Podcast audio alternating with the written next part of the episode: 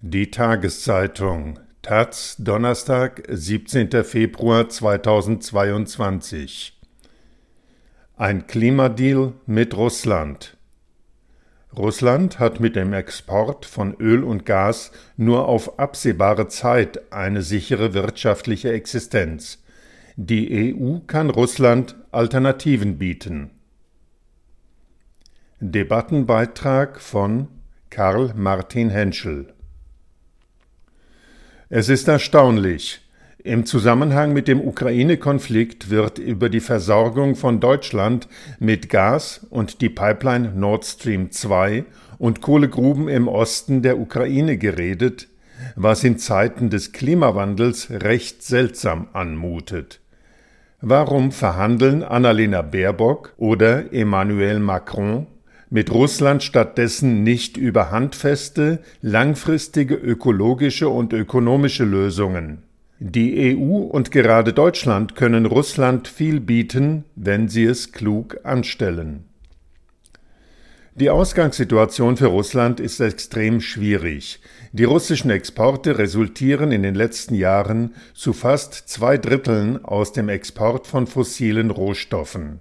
Mit den Einnahmen aus dem Erdgas für unsere Heizungen bezahlt Russland die Importe von Maschinen und Konsumgütern aus Deutschland. Die drei mit Abstand größten russischen Konzerne Gazprom, Lukoil und Rosneft produzieren Öl und Gas. Im russischen Staatshaushalt bringen die Steuern und Zölle auf fossile Energien fast die Hälfte der Einnahmen. Als in den 1990er Jahren diese Einnahmen wegfielen, konnte der damalige Präsident Boris Jelzin die Renten nicht mehr bezahlen. Das Renommee von Putin basiert nicht zufällig auf der Renationalisierung großer Teile der Energiewirtschaft, die nach der Perestroika privatisiert worden war. Auch wenn die Renten nicht hoch sind und Millionen von Rentnern durch Nebenjobs etwas dazu verdienen müssen, hat Putin zumindest dafür gesorgt, dass die Renten pünktlich bezahlt werden. Mittlerweile wurden aus den Öl- und Gaseinnahmen sogar über 150 Milliarden Dollar in einem sogenannten Wohlfahrtsfonds zurückgelegt, der auch als geheime Kriegskasse dient und sicherstellt, dass Russland im Falle von Sanktionen zahlungsfähig bleibt.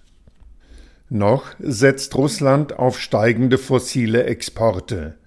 Nach der aktuellen Energiestrategie von 2020 soll der Export von Kohle bis 2035 um 20 bis 90 Prozent zunehmen, der von Erdgas um 50 bis 100 Prozent.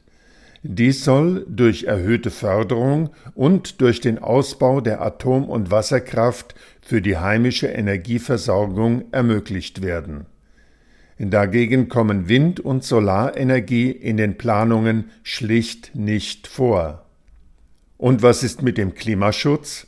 Russland hat zwar das Pariser Abkommen unterschrieben, plant aber kaum Klimaschutzmaßnahmen und beruft sich darauf, dass sich durch die Perestroika die CO2-Emissionen seit 1990 halbiert haben. Eine Senkung der Emissionen ist bislang nur durch Aufforstungsmaßnahmen vorgesehen. Die Emissionen der Energiewirtschaft bleiben nach dem Protest der Konzerne Gazprom und Co unangetastet. Bis 2030 sollen die Emissionen nach der aktuellen Planung sogar um 50 Prozent zunehmen. Erst für die Zeit danach hat Putin eine Senkung versprochen. Was also kann Russland der EU bieten, wenn die Gas- und Ölexporte nicht mehr benötigt werden?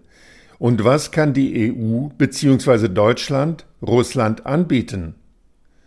Das Handbuch Klimaschutz rechnet auf Basis der vorhandenen wissenschaftlichen Studien damit, dass Deutschland bis 2040 maximal 1200 Terawattstunden Primärenergie, davon 90 Prozent Strom aus Solar- und Windkraftwerken, bereitstellen kann. Damit kann der heimische Strombedarf mehr als abgedeckt werden.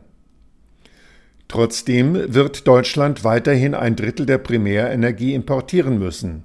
Dabei geht es nicht um Strom, sondern um grünes Kerosin für den Flugverkehr, grünen Treibstoff, voraussichtlich Methanol, für die Schifffahrt, grünes Naphtha, Rohbenzin, Ammoniak und andere Rohstoffe für die chemische Industrie.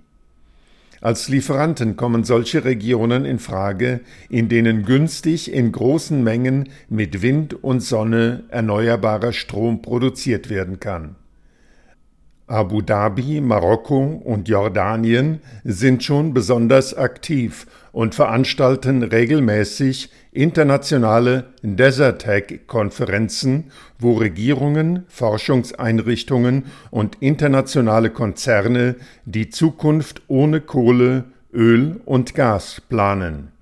Aus Deutschland sind unter anderem Siemens, E.ON, ThyssenKrupp und die Fraunhofer Gesellschaft beteiligt Russland hat große Gebiete mit hohen Windgeschwindigkeiten am Weißen Meer, insbesondere auf der Halbinsel Kola sowie in den Steppen zwischen Rostow am Don und dem Kaspischen Meer. Südrussland hat naturgemäß auch eine hohe Sonneneinstrahlung durch die südliche Lage und das sehr trockene Klima. Die Ampelregierung könnte den Russen also anbieten, über langfristige Verträge die Abnahme von Wasserstoff, Strom oder anderen grünen Roh- und Brennstoffen zu garantieren. Die Verträge könnten auch durch deutsche Investitionsbeteiligungen abgesichert werden, die langfristig im Rahmen der Lieferungen abgezahlt werden. Der Transport der Lieferungen kann über eine gemeinsam finanzierte Infrastruktur laufen, was beiden Seiten wirtschaftliche Sicherheit gewährleisten würde der Transport in die EU kann in Form von Strom über Hochspannungsgleichstromleitungen erfolgen. Als Alternative kommen Pipelines für grüne Rohstoffe wie Wasserstoff, Naphtha und Methanol in Frage. Der Transport in Form von Methan sollte nicht ins Auge gefasst werden, da die Gefahr von Leckagen bei dem extrem klimaschädlichen Gas zu groß ist Langfristige wirtschaftliche Beziehungen sind für beide Seiten nicht nur ökonomisch wichtig, sie vergrößern auch die gegenseitige Abhängigkeit, schaffen Vertrauen und sichern damit den Frieden. Russland braucht dringend eine Perspektive für die Zeit nach 2030, wenn die Nutzung von fossilen Brenn- und Rohstoffen ausläuft. Die EU kann sie bieten und zugleich günstige Rohstoffe für den Flug- und Schiffsverkehr und für die chemische Industrie bekommen. Es ist ein Win-Win-Konzept. Gerade jetzt ist die Gelegenheit günstig, über langfristige Perspektiven der Zusammenarbeit zu reden.